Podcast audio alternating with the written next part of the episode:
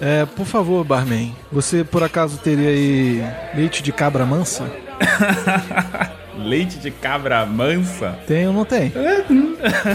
não, aqui não. Deus é testemunha. Me dê uma cerveja então.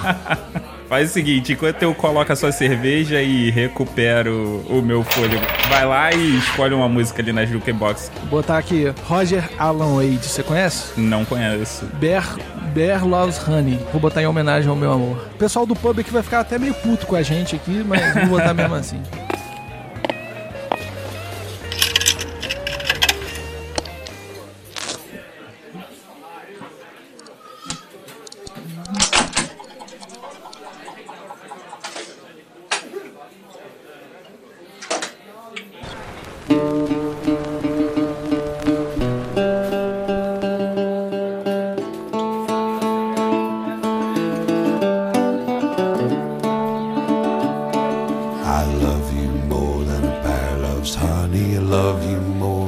I love your cute little Bem-vindos, amigos, ao pub Dragões e Unicórnios. Eu sou o Mog e hoje quem me visita é nada mais, nada menos do que a morte. Ele que, entre os seres humanos, costuma usar a alcunha de nada mais, nada menos do que Didi Braguinha do MRG. Não. É o homônimo. Já ouvi essa piada umas 547 vezes só. Enfim, temos aqui Diogo Braga do Diário do Menestrel. Fala aí, obrigado. Seja muito bem-vindo ao, ao meu pub, o Dragões e Unicórnio.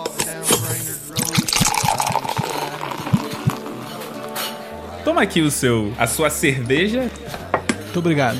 Mas então, eu te convidei para ver aqui. Você prefere o quê? Didi, Morte ou Menestrel? Eu não sei. Na verdade, eu, quando me chamo Diogo Braga mesmo, teria a possibilidade de usar meu outro sobrenome, mas eu escolhi Diogo Braga justamente para confundir a cabeça da galera, entendeu? então, sei lá, cara. Você pode me chamar de o que você quiser. Vem chamar de Menestrel, que é mais simples. Beleza. Mas então, Menestrel, quem é o Menestrel? E essa pergunta, ela tem uma. Ela é dupla. Quem é o Menestrel? o Diogo Braga e quem é o Menestrel, o Morte. Na verdade, o Menestrel surgiu como um personagem, né? Surgiu como a Morte. Né? Eu conto no meu podcast, eu conto histórias de pessoas famosas, de personalidades da história, é, sobre o viés, né? Sobre o viés de primeira pessoa e essa primeira pessoa seria a Morte, né? Como um, narrador, observador, mas personagem ao mesmo tempo. Só que, então, a Morte é um personagem é não um personagem só meu, exclusivo meu. A literatura, o cinema, todo mundo já explorou esse personagem. É um personagem tão misterioso que me apetece muito. Eu já, eu já refleti muito sobre isso. Todo mundo reflete sobre a morte. E é um personagem, assim, que ele é infinito de possibilidades. E é um personagem muito misterioso. E eu queria esse tom pro meu, pro meu programa. Mas, ao mesmo tempo, o menestrel, o menestrel, além de ser a morte, também sou eu. Porque eu não me atenho só a esse formato que eu tenho. O Diário do Menestrel, de fato que é a morte contando uma história. Eu acabo contando outras histórias sem esse personagem também. Então, o Menestrel, a morte é um personagem. O Menestrel, o Diogo Braga, sou eu. É. E assim, sei lá, eu gosto de escrever, eu gosto de pirar na maionese, eu gosto de inventar palavras e expressões novas, como pirar na maionese, que não existe, né? É viajar na maionese.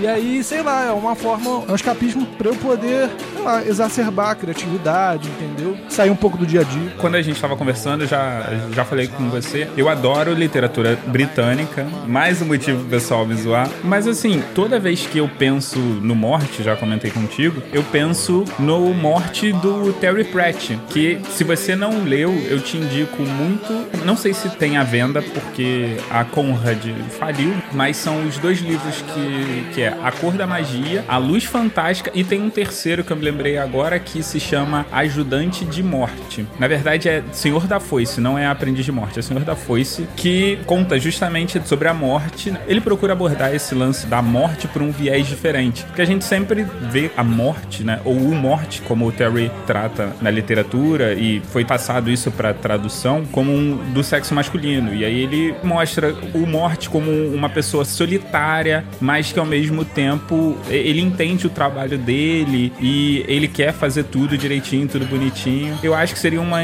literatura interessante para você pra você dar uma lida.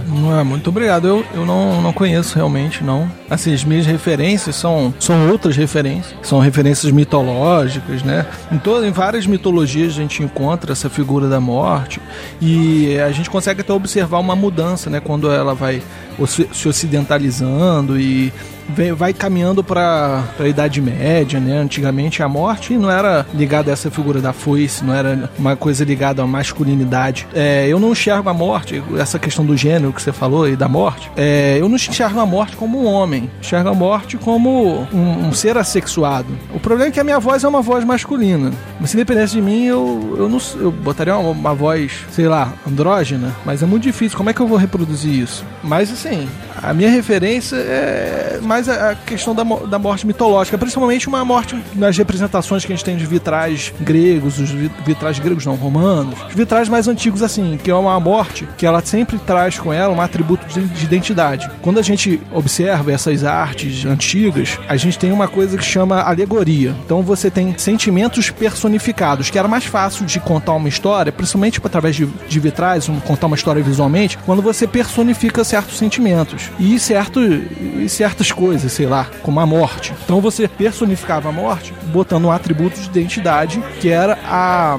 Como é que é mesmo? Aquele negócio que vira, luneta, não. Caleidoscópio. Caleidoscópio? O que você vê milhares de imagens lá dentro? Não, aquela, aquele negocinho que tem areia dentro. Ampulheta. Ampulheta, ah, tá. Aí você vê a morte sempre carregando uma ampulheta e ela sempre é representada ou um senhor muito velho ou um senhor muito jovem. Ou um bebê, né? Sempre com, a, com esse atributo de identidade que é a ampulheta. Essa coisa da morte já com o, a foice já é uma coisa medieval. A foice era um instrumento, um instrumento hum. agrário, né? Medieval. Como eu gosto da literatura do Terry Pratchett, então fica muito impregnado essa visão, porque a visão dele é, é um ser esquelético que usa um manto, Sim. como a gente já está acostumado de ver, Sim. que carrega a foice, mas que nas orbes dos olhos são flâmulas uh, meio azuladas, meio acinzentadas. Então toda vez que eu penso na morte, eu, eu tenho essa visão. Flâmulas é tipo. Chamaisinhas assim. Entendi.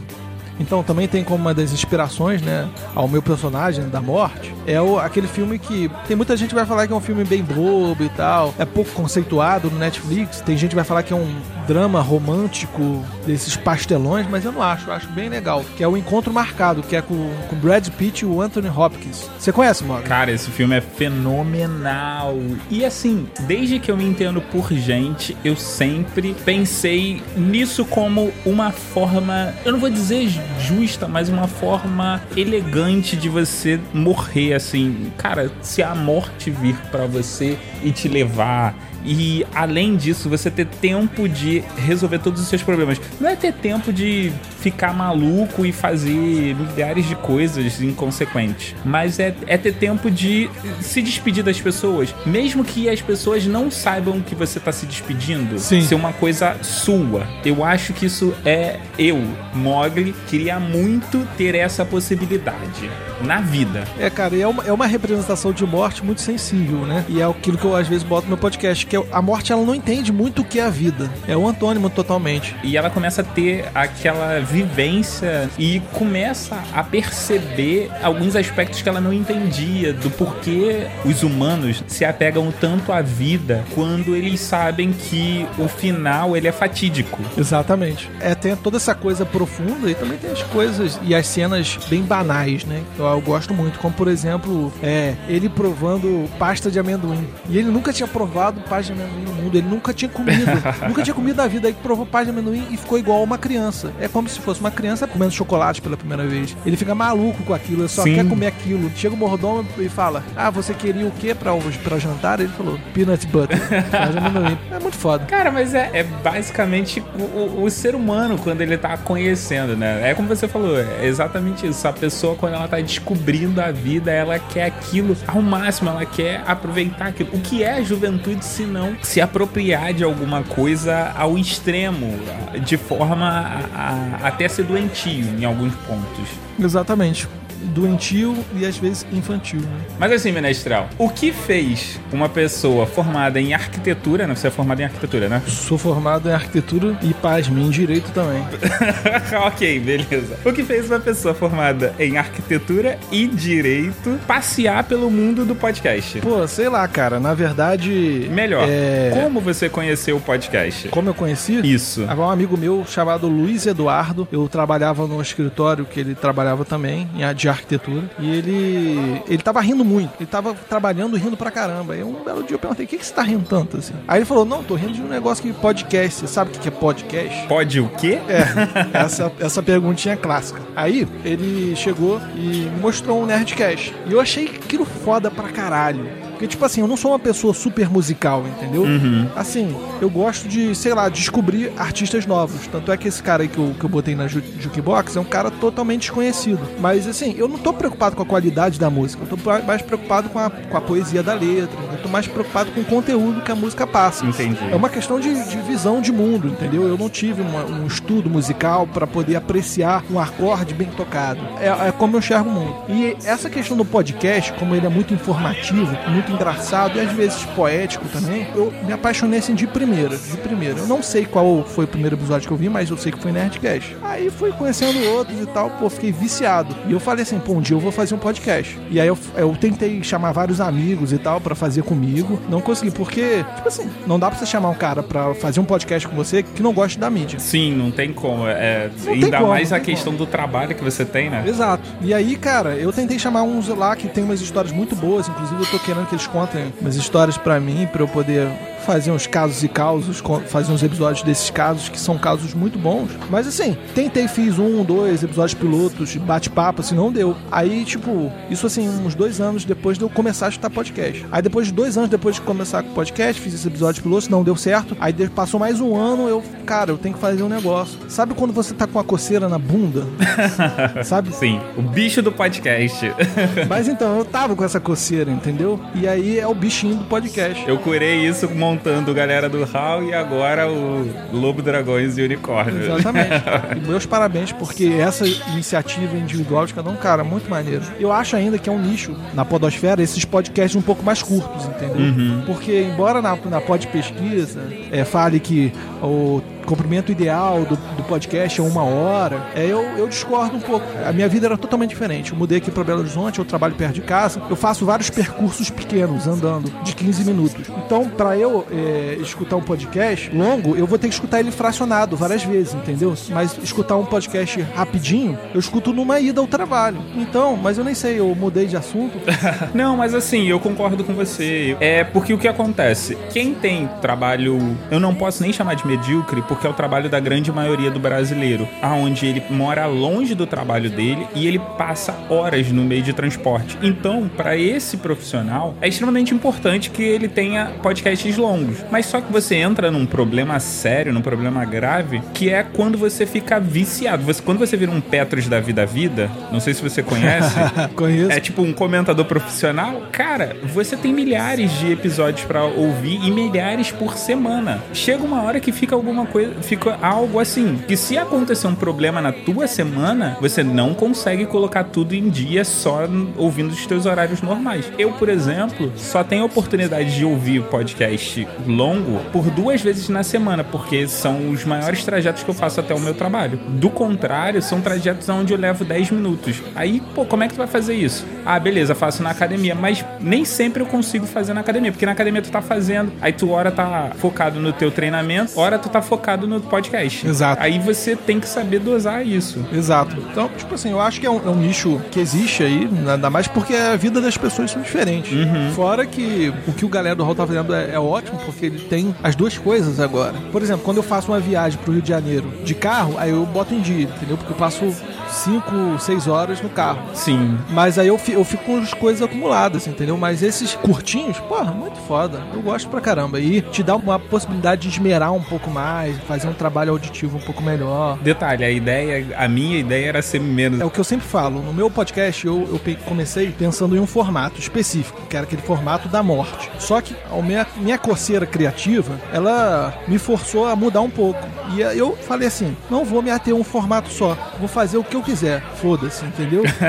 Aí eu vou, vou tentar fazer bem feito sempre. Nem sempre fica assim, ó, uma maravilha. Também não quero alcançar a perfeição. Perfeição é uma coisa chata, no meu, no meu ver. Eu acho importante sempre faltar alguma coisa, porque aí você tem. Primeiro, que você tem o feedback das pessoas. E segundo, você tem aquele lance de, ah, eu preciso acertar isso, eu preciso melhorar isso, ou vou mudar isso, ou fazer aquilo. Você tá sempre inovando, você tá sempre tentando. Você tá sempre tentando, não. Você tá sempre levando aquele seu filho adiante. Você tá fazendo ele crescer, ele ficar melhor. Exatamente. Eu não quero andar no caminho seguro, entendeu? É aquela coisa, aquela mesmice sempre. Se eu pudesse, eu, o meu objetivo, o meu podcast, sei lá, um cemitério de pilotos.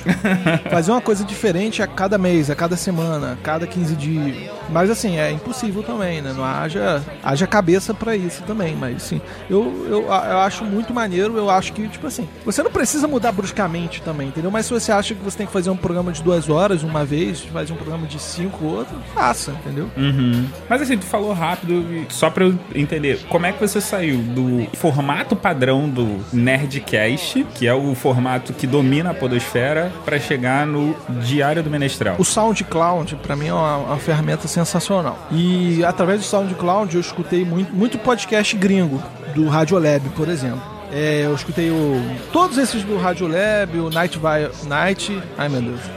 Night Vale Radio, Night Vale Radio, Night Vale, Night Vale Radio, hum. que é o, que o, o, podcast que o pessoal do, do A Voz Delírio se inspirou. Então comecei a escutar umas coisas diferentes, entendeu? O, Night, o 99% Invisible, que é foda pra caralho. Eu queria fazer uma coisa mais ou menos nesse estilo também, mas não dá porque, cara, eles, eles têm profissionais, cara. Eles têm ajuda profissional para fazer isso, eles têm tempo, eles investem, eles ganham. Sim. E eu comecei a ver que, tipo, tem muita coisa diferente. Em determinado momento, eu descobri o Escriba Café. Aí eu cheguei para esse meu amigo Luiz Eduardo, que me apresentou o Nerdcast e apresentei o Escriba Café. No início, a primeira vez que eu vi o Christian Gutner fazendo essa narração dele, eu achei um cocô.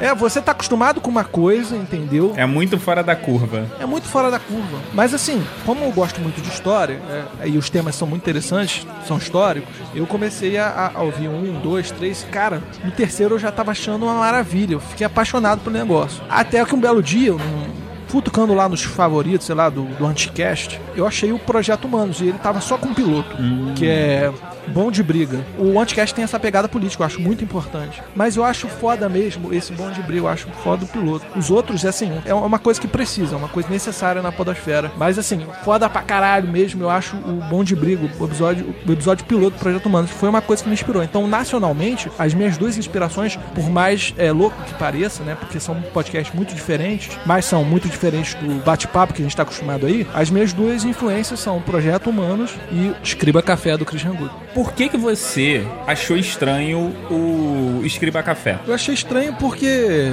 Era um formato que você não conhecia, era um formato bem diferente, certo?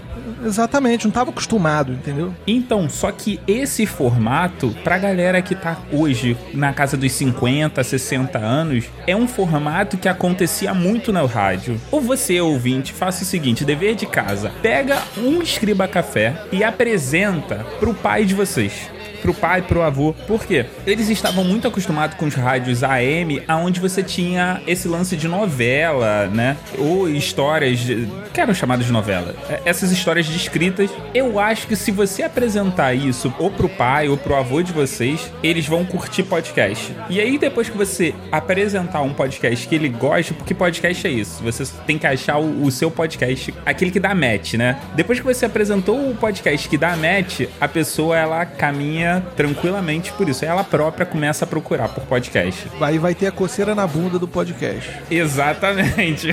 Vamos botar a coceira na bunda de todo mundo. Com todo respeito, Com claro. todo respeito.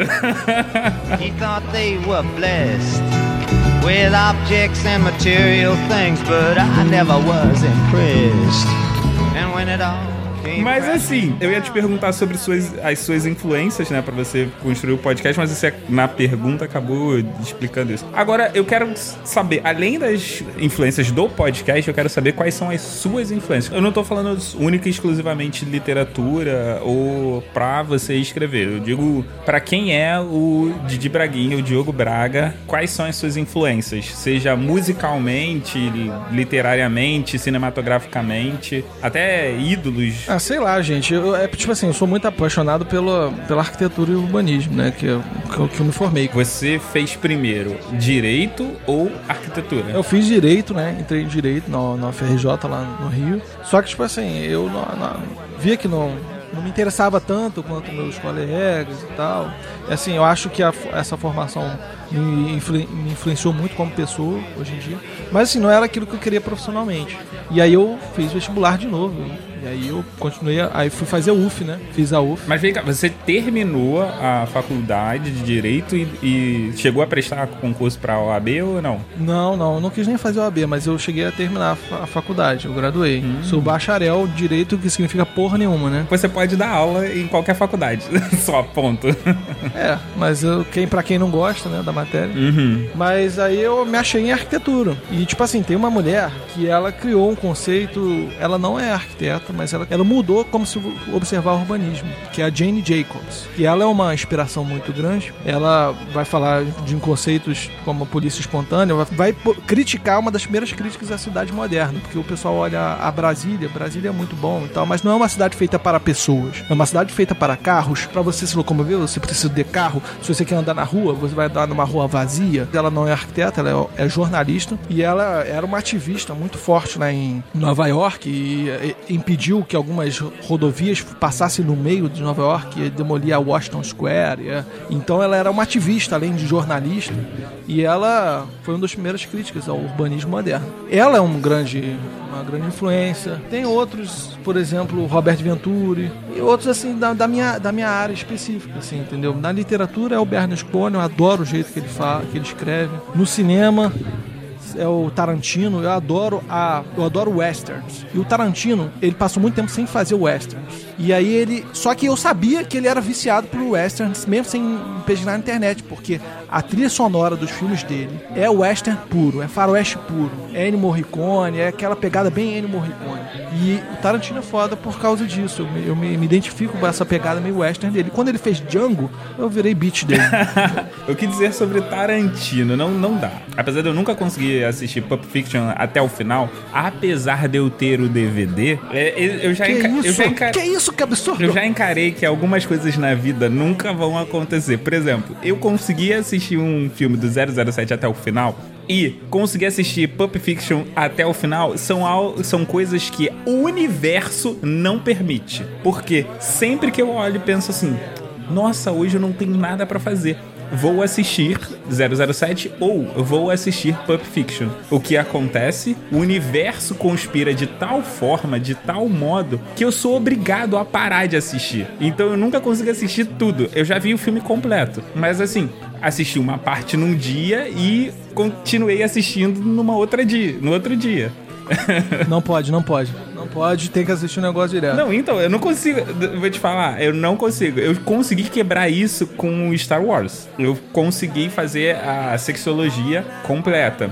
E aí depois eu assisti o. Sexologia? Sétimo, é, depois eu assisti o sétimo no, no cinema. Mas, cara, Pulp Fiction e 007 não rola. Sempre acontece alguma coisa. O universo conspira de tal maneira que eu preciso parar. É, mas, mas, mas, assim, é, são obras que você tem que dar, um, dar uma chance, entendeu? Sim, e eu vou te falar, eu já assisti mais de uma vez dessa forma, pingado, mas direto numa tacada só, não consigo. É uma pena, mas assim, cada um tem um estilo também. Você gosta muito do humor britânico, né? Eu, eu gosto também do humor britânico, não que eu consiga fazer ele, eu não consigo. Eu acho que eu conseguiria fazer um humor físico, de palhaço mesmo. Uhum. Teve uma chopada que eu me fantasiei de palhaço, eu fiz todo mundo cagar de rir, eu sou um cara, eu sou um cara meio sem graça assim, entendeu? Fala umas piadas meio sem graça, né?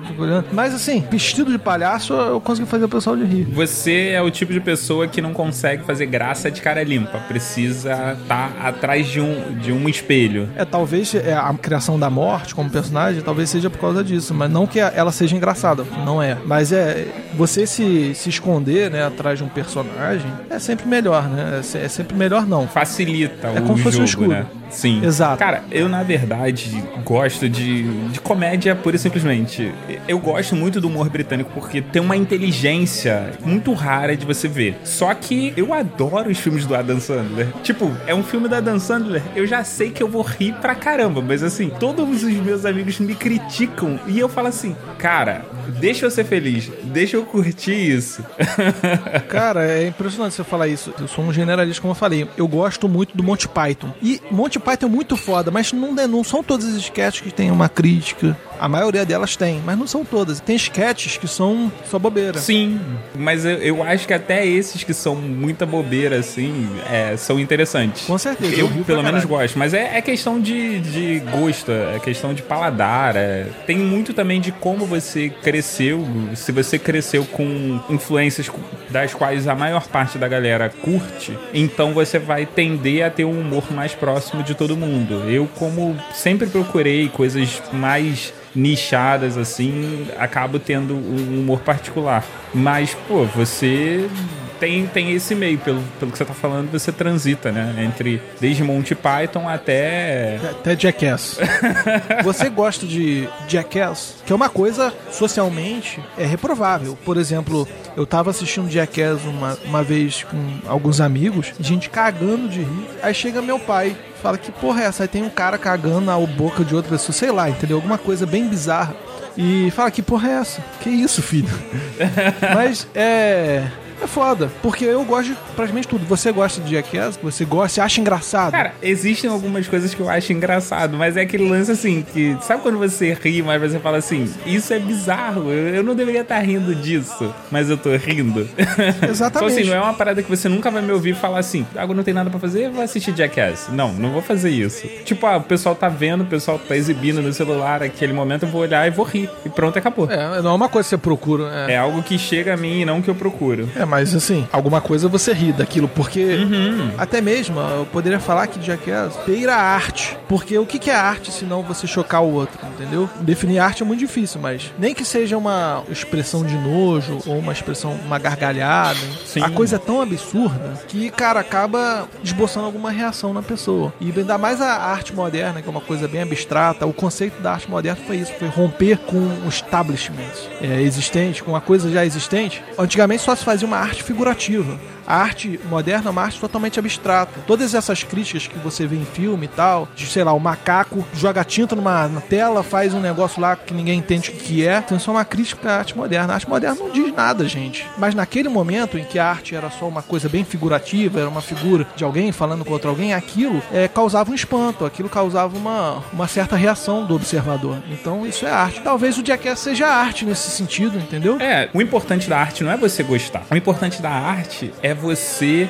não sair do mesmo jeito que você entrou. Seja ela te faz rir, ou ela te, te deixa com asco, ou te deixa emocionado. Isso que é arte. O trabalho dela é justamente mexer com você. Se você viu algo que é chamado de arte, mas você não se comoveu, aquilo não se concretiza como arte. Eu não entendo bem, mas eh, todo mundo que entende de arte e a galera que eu conheci na vida de, de arte mesmo, de artes plásticas, eles falam exatamente isso. Que a arte, se ela não te comover, ela é uma arte vazia. Ela não tem um sentido, ela não tem um propósito. Que o ideal é você refletir, fazer você repensar sobre aquilo que você vê no dia a dia, sobre algo que você nem parou para pensar. Concordo. E aí, por essa ótica, eu paro e penso que, cara, qualquer coisa pode ser arte. Qualquer coisa. Inclusive o seu trabalho rotineiro. Tipo, aquele cara que há muito tempo atrás, um guarda lá nos Estados Unidos que ele controlava o trânsito dançando. Cara, aquilo ali é arte, aquilo ali te muda. Exatamente. Até podcast pode ser arte. Às vezes a pessoa tá passando por problemas pessoais e tal, ele pega um podcast para escutar e durante uma hora da vida dela, ela vai esquecer todos os problemas e tal. É aquela questão da alienação positiva, entendeu? Porque a alienação ela é negativa no Sim. geral, mas uh, às vezes você precisa de um, vou dar um stop na minha vida, entendeu? Não vou pensar em nada. O nome disso é ócio produtivo. É. Corroborando isso que você tá falando, quantos episódios você já viu aí de Nerdcast, de Rapadura Cast, de 99 Vidas, de Ultra Geek? Isso são só os que eu conheço,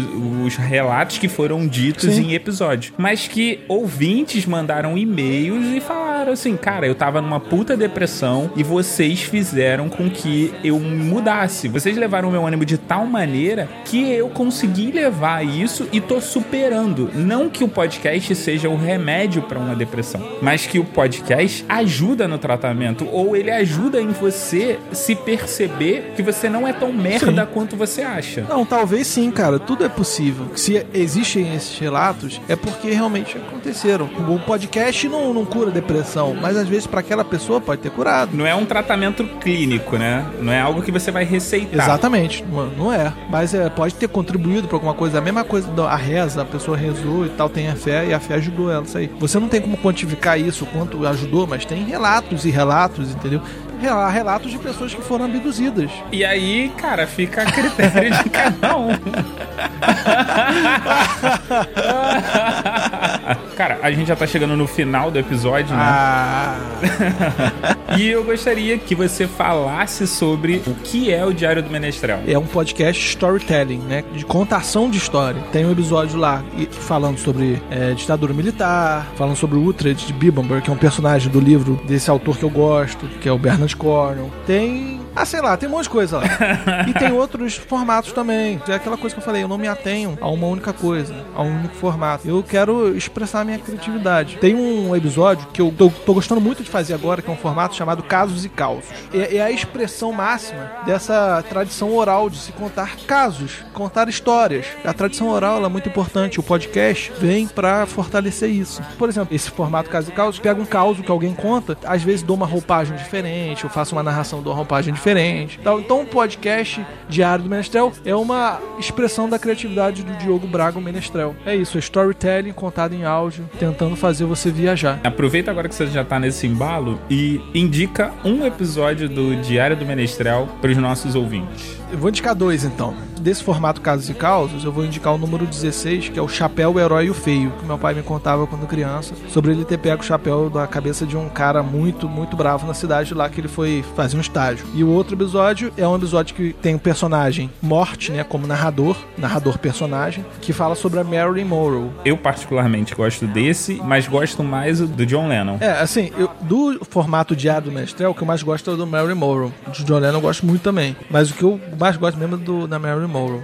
Se você quiser ver o personagem morto contando a história da Marilyn Monroe, lá, episódio 14 do Diário do Menestrel. Cara, agora eu queria que você indicasse um podcast e, se possível, um episódio desse podcast. Eu vou indicar o episódio que me inspirou muito, ó, é, que é o, o, episódio piloto do Projeto Humanos, que eu até falei no, no nosso papo, né? Que é o Bom de Briga que foi foda pra caramba. Me inspirou a, a, fazer algumas histórias e tal. Que é bom pra caramba. Cara, preciso te agradecer muito por você ter vindo aqui. 他 E faça o seu jabá agora. Mais do que eu já fiz, Mogli. Eu fiz jabá pra caralho. Porra, tá, tá tudo ok aqui. Mas então, beleza. Já que você já fez o seu jabá aí, como as pessoas podem te encontrar? Eu tentei fazer um site. Olha só, Diário do Menestrel é um nome muito longo. Então o que acontece? Cada mídia é uma coisa diferente, é um nome diferente. Não é tipo galera do Hall que é, no Twitter é uma coisa, no Facebook é a mesma coisa. O Diário do Menestrel é uma bagunça. É um reflexo da minha cabeça maluca.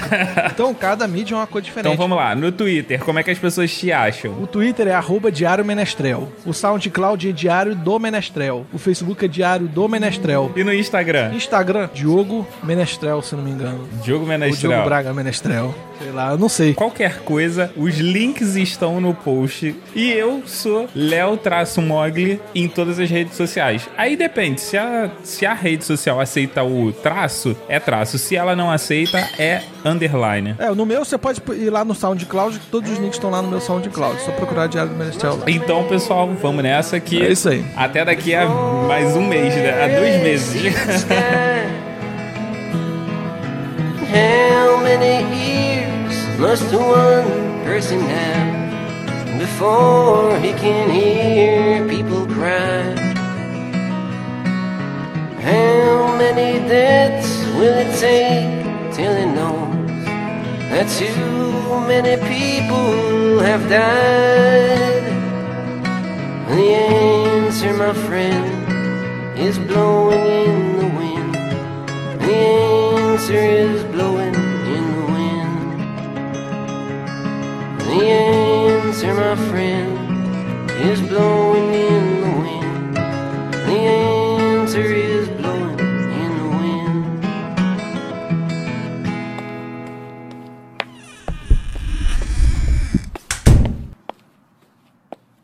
Galera do Hall.